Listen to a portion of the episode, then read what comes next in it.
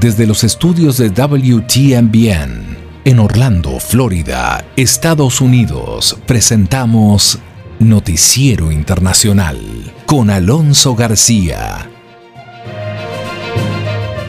Hoy es jueves 30 de septiembre del 2021 y me es muy grato saludarlo nuevamente.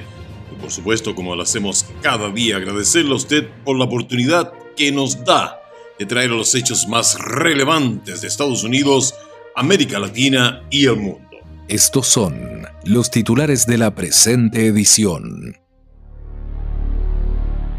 Hoy en Noticiero Internacional estaremos conversando con Marcelo Yugale, exdirector del Banco Mundial, quien advierte que los efectos del impago de Estados Unidos podrían ser mundiales. Y Estados Unidos se podría enfrentar a un cierre parcial de gobierno, pero ¿qué es esto y a quién afecta? Eso nos lo estará explicando Jorge Agobián. Y el Servicio Federal de Pesca y Vida Silvestre de Estados Unidos anunció la desaparición de 23 especies animales. En Deportivo Internacional estaremos conversando acerca del anuncio que ha hecho la NBA, la National Basketball Association, acerca de las medidas que va a tomar con los jugadores que no se han querido vacunar. Y el escritor Sergio Ramírez describe la revolución sandinista en Nicaragua como un fracaso total.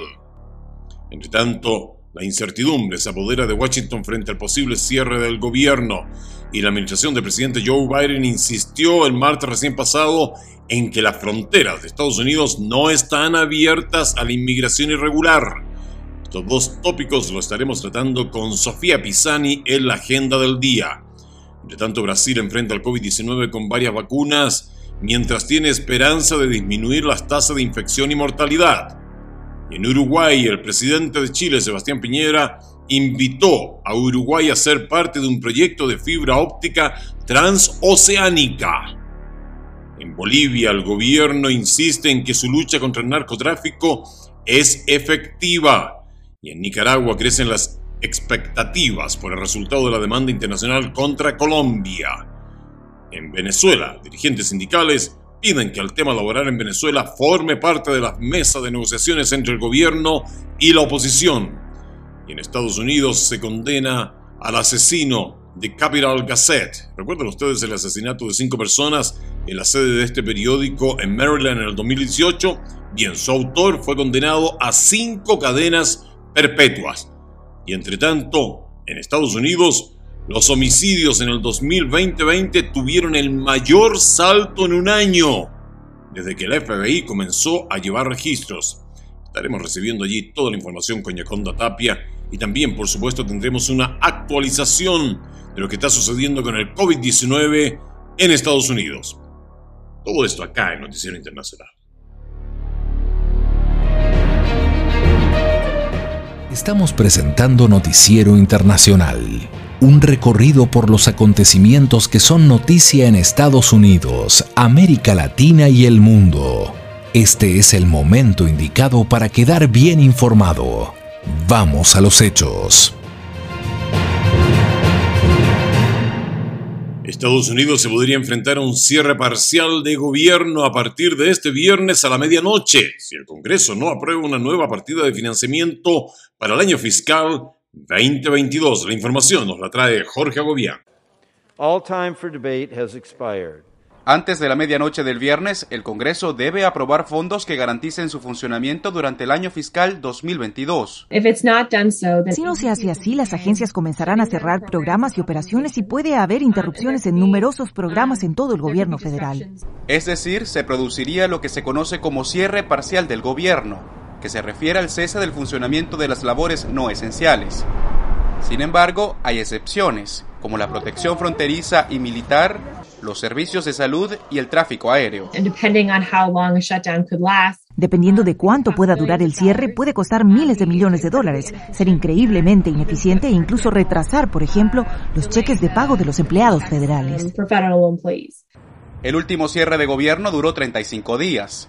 La clausura dejó como resultado la reducción del crecimiento económico en el último trimestre de 2018. La disputa que podría generar el cese parcial, que afectaría a unos 2 millones de empleados federales en el servicio civil, está centrada en la negativa del Partido Republicano para apoyar un proyecto de ley demócrata que incluye el incremento del límite de la deuda nacional, que también está por vencer. Expertos en estrategia política como Lindsay Cormack indican que puertas adentro del Congreso la batalla va más allá del presupuesto. Por ejemplo, si hubiera un cierre de gobierno ahora, los republicanos del Congreso podrían decir que la Cámara y el Senado, ambas con mayoría demócrata, no pueden aprobar su propia ley y podrían decir que no son buenos en el poder, lo que podría ayudar a los republicanos en las próximas elecciones intermedias el próximo año. El partido de gobierno ha asegurado que no permitirá un cierre de gobierno, mientras evalúa opciones para aprobar la legislación sin tener apoyo bipartidista. Y como usted ya debe de haberse informado, se habla de que Estados Unidos no pagaría su deuda externa. Para eso conversamos con Marcelo Yugali, exdirector del Banco Mundial, quien advierte que los efectos del impago de Estados Unidos podrían ser mundiales. Es importante entender de dónde viene esta deuda y esta necesidad de endeudarse aún más para la cual el gobierno federal requiere permiso del Congreso. La deuda se genera porque el gobierno federal recauda menos en impuestos que lo que gasta. Cuando nos cobran nuestros impuestos a los ingresos personales y a los ingresos corporativos, eh, eso que recauda, que son más o menos 2.6 trillones de dólares, trillones en inglés, que en español se diría 2.6 billones de dólares, que parece muchísimo dinero, es solamente la mitad de lo que gasta, gasta 6 trillones, o en español 6 billones de esto genera un déficit, una familia que consume más que lo que gana. Entonces, la única solución es endeudarse. Mira, sí, la respuesta es sí. Tú dices, tú no eres experto, tú no eres experto, pero te garantizo que si Estados Unidos entrara en default, tú te convertirías en experto muy rápidamente. Esto se ve claramente en los países que tienen crisis macroeconómica. Rápidamente todos los ciudadanos saben de macroeconomía. El taxista sabe cuánto va a costar el dólar en la moneda local, las amas de casa saben cómo protegerse contra la inflación. Uno se torna experto simplemente porque lo empieza a sufrir en carne propia. ¿Cómo lo sufrirías en carne propia en Estados Unidos si defaulteara? Primero pagarías mucho más por la mortgage, por el préstamo que tienes para tu casa. Segundo, tendrías un alto riesgo de perder tu trabajo, sobre todo si trabajas en el gobierno federal. Tercero, si eres veterano de guerra o recibes pago de pensión, de Social Security, esos pagos tal vez no te lleguen. Cuarto, tendrías que fijarte bien en tu banco, qué tan sólido está tu banco, porque si tu banco invirtió tus depósitos en bonos del gobierno americano, que eran los más seguros que existen, y dejan de existir, entonces tus depósitos son un problema. Todos, todos los ciudadanos del país sentirían en carne propia si el gobierno americano defaultea a causa de que no se levantó el techo de deuda y todos nos convertiríamos rápidamente en expertos en este tema. Sería realmente una decisión política muy fuerte. Como le decía, ¿qué implicaciones tendría que Estados Unidos entre en default? Mira, eh, sería devastador que el gobierno federal americano no pague sus deudas, entre en lo que se llama default, tanto para Estados Unidos como para el mundo. Lo primero que tú verías es que las tasas de interés se dispararían porque al gobierno federal le costaría mucho más caro pedir prestado. También verías que las economías regionales comienzan a detenerse. Estaban rearrancando después de la pandemia, pero se detenían porque, porque el gobierno federal dejaría de pagar ciertos salarios a sus empleados, porque ciertos proyectos de inversión, sobre todo en infraestructura, no se llevarían a cabo, porque las transferencias que corresponden a estados y algunas condados, municipios, tampoco se llevarían a cabo. Sería muy duro para la economía real, también sería durísimo para Wall Street. ¿Por qué? Porque los bonos del gobierno americano siempre fueron la plataforma sobre la cual se construye la finanza de bancos, de fondos comunes de inversión, de fondos de riesgo. Ellos usan a los bonos del gobierno federal, lo que se llama como la deuda más segura. Entonces al resto de los que piden prestado le cobran más que la deuda más segura. Pero si la deuda más segura deja de ser segura, todo ese esquema tiembla y si no se colapsa. Y para el mundo también sería devastador. Más que nada porque todos los bancos centrales del mundo, incluido China, tienen sus reservas en dólares, pero no lo tienen solamente en dólares en efectivo, billete, lo tienen en deuda del gobierno federal americano. Era Marcelo Giugale, exdirector del Banco Mundial, quien advierte que los efectos del impago de Estados Unidos podrían ser mundiales. El Servicio Federal de Pesca y Vida Silvestre de Estados Unidos anunció la desaparición de 23 especies animales y advirtió de los efectos del cambio climático sobre la Tierra. Nos informa Judith Martín. El gobierno estadounidense declaró oficialmente extinto al pájaro carpintero real y a otras 22 especies, un anuncio inusual y es que las autoridades científicas no suelen dar por perdido a un animal, sin embargo esta vez aseguraron haber agotado los recursos y esfuerzos para encontrar a estos 23. Adicionalmente informaron que estas desapariciones podrían ser más frecuentes si no se revierte el daño que genera el cambio climático. Y es que según advierten los expertos, el incremento de las temperaturas del planeta es uno de los principales peligros que sufren las plantas y animales en peligro de extinción. Además del pájaro carpintero real, el Servicio Federal de Pesca y Vida Silvestre confirmó la desaparición de otros animales como la almeja de Marshall, autóctona del sureste estadounidense. A pesar de que los factores que provocaron las desapariciones de estas especies distan entre ellos, en todos y cada uno de los casos, el motivo principal fue el ser humano demasiado desarrollo industrial, contaminación de aguas, animales capturados por coleccionistas privados, deforestación. Estas son algunas de las principales causas y todas ellas guardan algo en común. Fueron ejecutadas por el ser humano. En tanto, en todo el mundo se ha documentado la extinción de hasta 902 especies y se cree que la cifra real es mayor, pues algunas nunca fueron identificadas. Ante este desolador escenario, la comunidad científica advierte de que el planeta vive una crisis de extinción en la que están desapareciendo especies de flora y fauna hasta mil veces más rápido que en el pasado. Vamos ahora al mundo de los deportes con Henry Llanos. Tema de conversación, el anuncio que ha hecho la NBA sobre las medidas para jugadores que no se han querido vacunar. El baloncesto de la NBA dio a conocer el martes los protocolos tentativos de salubridad para los equipos en la nueva temporada, durante la que aquellos jugadores no vacunados tendrán que someterse a pruebas más frecuentes y enfrentarán más restricciones respecto de sus compañeros inmunizados.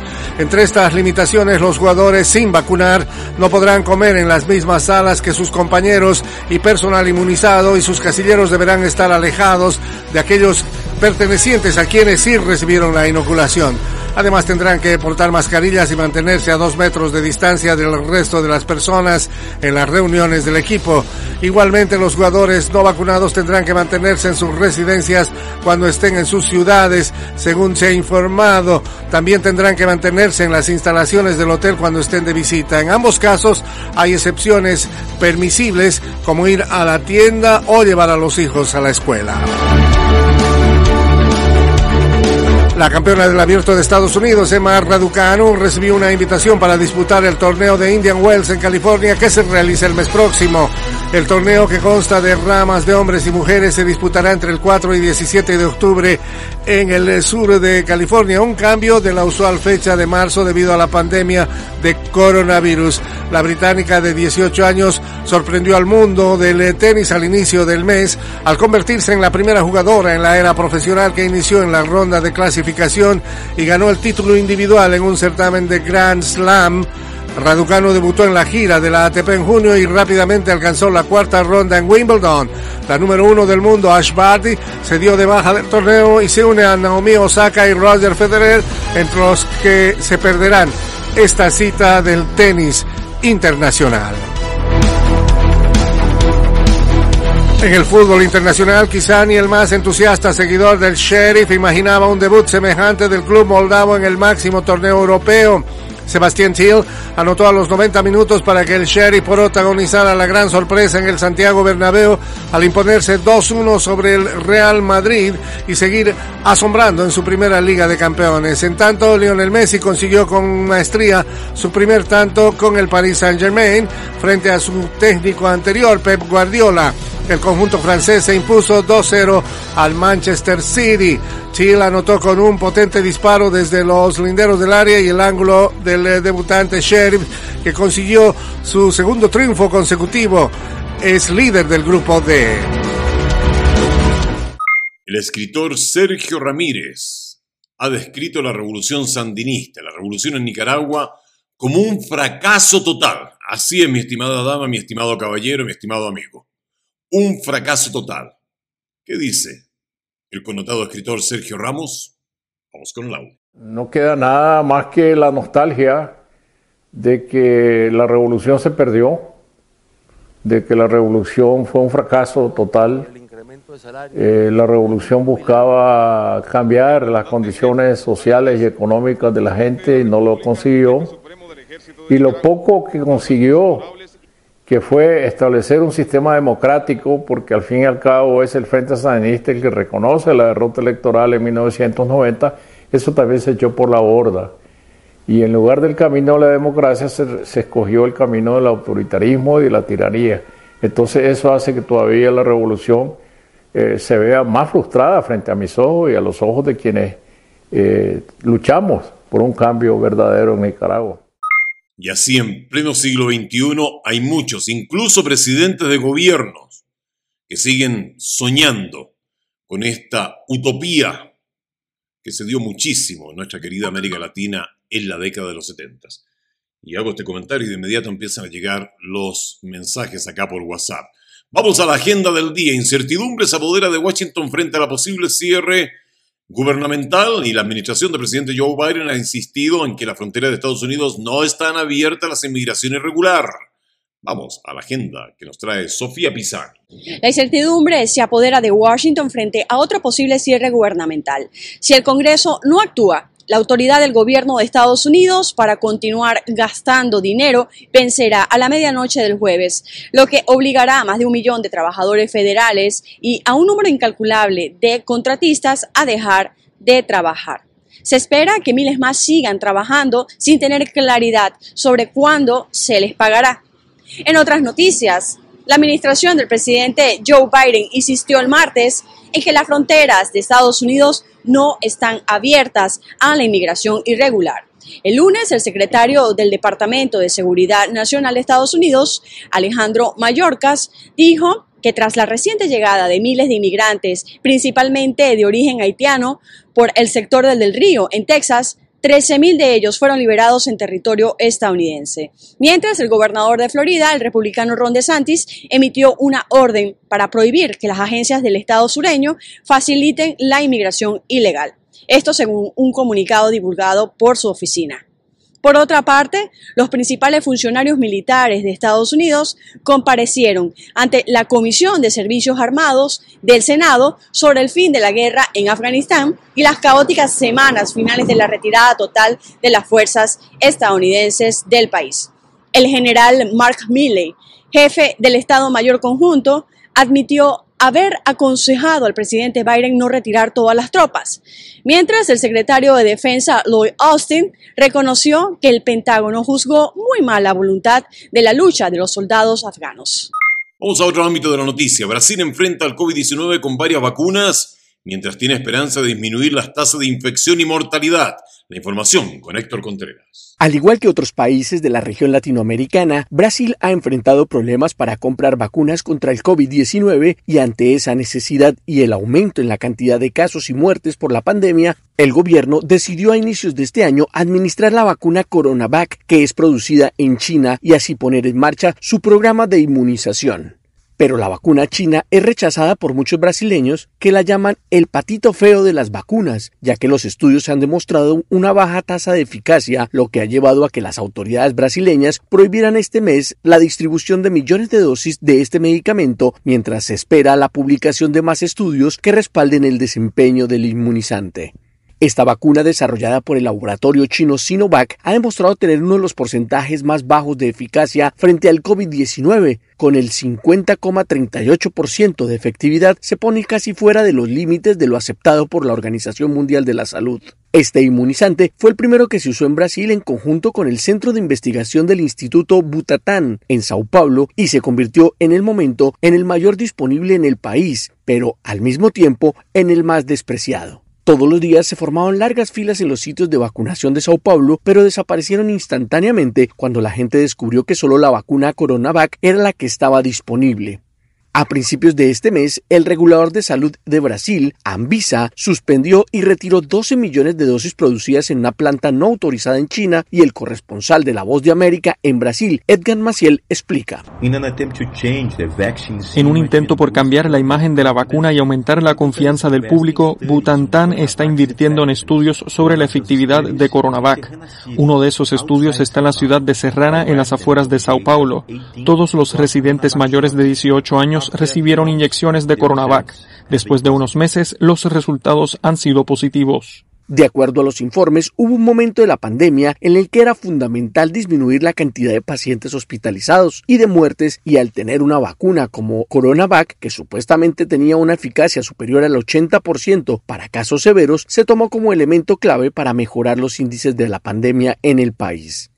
Continuamos en América del Sur, Suramérica. El presidente de Chile, Sebastián Piñera, invitó a Uruguay a ser parte de un proyecto de fibra óptica transoceánica. Desde Montevideo, Leonardo Lucy amplía la información. En el marco de una gira que incluyó también a Colombia y Paraguay, el presidente de Chile, Sebastián Piñera, estuvo en Uruguay para cumplir con una visita oficial y dialogar sobre temas de interés común, acompañado de su esposa, Cecilia Morel, por el canciller Andrés Alamad, su ministro de Salud, Enrique París, además de senadores y diputados, el mandatario chileno fue recibido por el presidente Luis Lacalle Pou y su primer encuentro fue un almuerzo en la residencia presidencial para luego participar en otro evento realizado en el Parlamento presidido por la vicepresidente de la República, Beatriz Argimón. En su visita, el mandatario chileno y su delegación concretaron una serie de acuerdos vinculados al tema salud como consecuencia de la pandemia del COVID-19, pero al mismo tiempo invitó a Uruguay a participar de un proyecto regional de fibra óptica que cruzará el Océano Pacífico. Que es un proyecto que estamos desarrollando en conjunto con Argentina y Brasil. Los presidentes de Uruguay y Chile también hablaron sobre el futuro periodo post-pandemia, que según el presidente Piñera deberá ser inclusivo,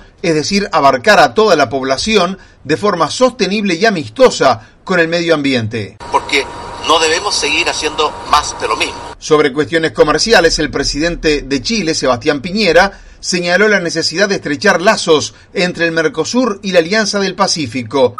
Vamos ahora a Bolivia. El gobierno de Bolivia insiste en que su lucha contra el narcotráfico es efectiva y responde a informes internacionales que califican esta lucha como insuficiente.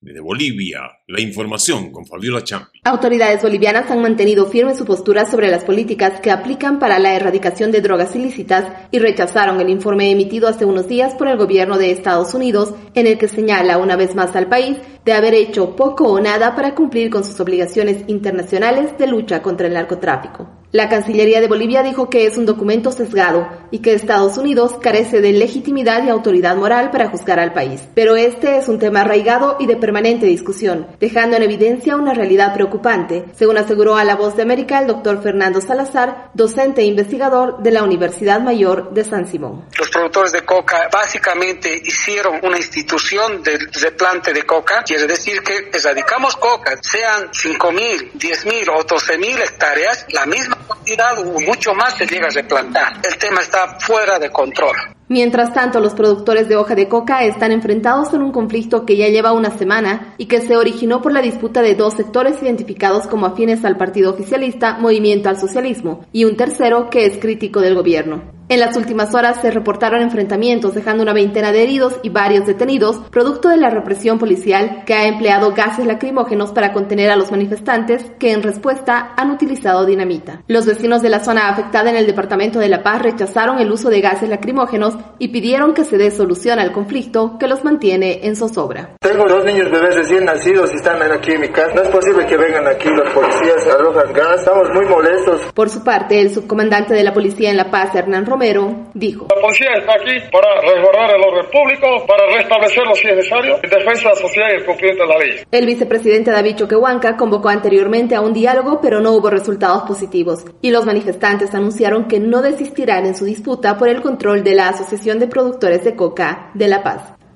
Seguimos en América del Sur. Dirigentes sindicales piden que el tema laboral en Venezuela forme parte de la mesa de negociaciones entre el gobierno y la oposición. Desde Caracas informa Carolina Alcalde. Representantes de organizaciones sindicales insisten en la necesidad de que la mesa de atención social acordada recientemente en las negociaciones desarrolladas en México y de la cual no se conocen mayores detalles, impulse acuerdos orientados a la protección social y a la libertad sindical.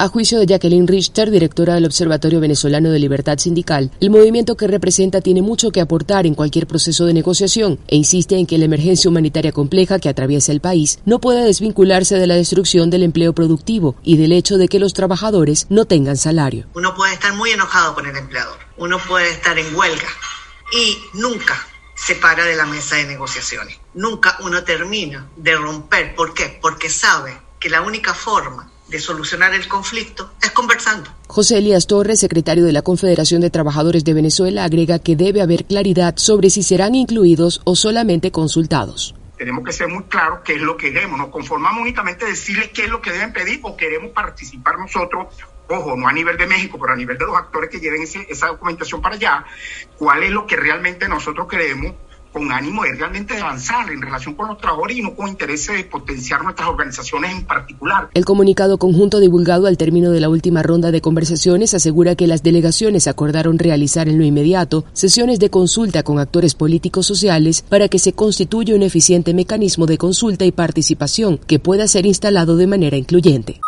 Y se sigue soñando en que la mesa de negociación entre el gobierno y la oposición va a dar resultados. No aprendimos ¿Aprendimos algo en realidad de todo el tiempo que pasó la oposición tratando de conversar con el gobierno venezolano en México con cero resultados?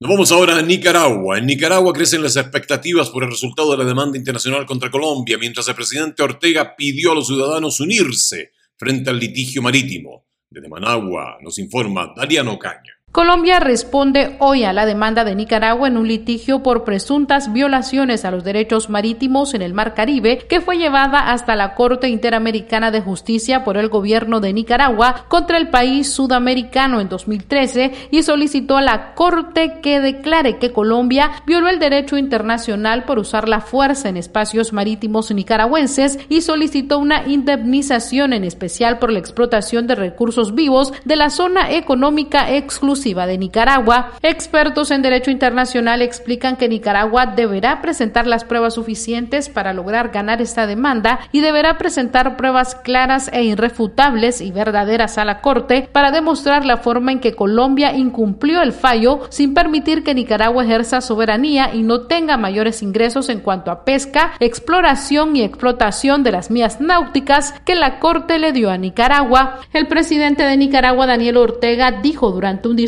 emitido este mes en el acto del 37 aniversario de la Dirección de Operaciones Especiales de la Policía Nacional que Colombia pretende desconocer un fallo de la Corte Internacional de Justicia emitido en noviembre del 2012 que establece los límites marítimos entre ambos países. Ahí están los del gobierno de Colombia hablando de que hay que regresar al punto de partida donde ya la Corte Internacional de Justicia se pronunció. En 2012, la máxima autoridad judicial del derecho internacional estableció nuevos límites marítimos entre los dos países.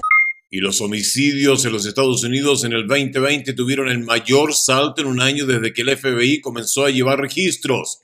Esto según las cifras publicadas por la agencia. Nos trae un detalle esta noticia, Yaconda Tapia desde Washington, D.C. Estados Unidos experimentó un incremento récord en el número de homicidios anuales y es que durante 2020 aumentaron en casi un 30% con respecto al año anterior, siendo el mayor crecimiento desde que se obtienen registros. Las cifras hablan por sí solas y reflejan una triste realidad, la de la violencia armada. Según los últimos datos, los asesinatos ascendieron en un 29%, superando los 21.000, suponiendo el total más elevado desde principios de la década de 1990, cuando las disputas por drogas y la violencia callejera estaba extendida en muchos puntos de la nación.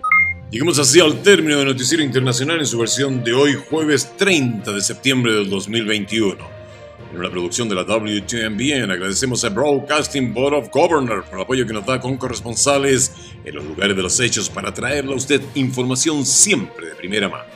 En nombre de todo el equipo y el mío personal, le deseo un maravilloso día jueves y por favor, cuídese mucho.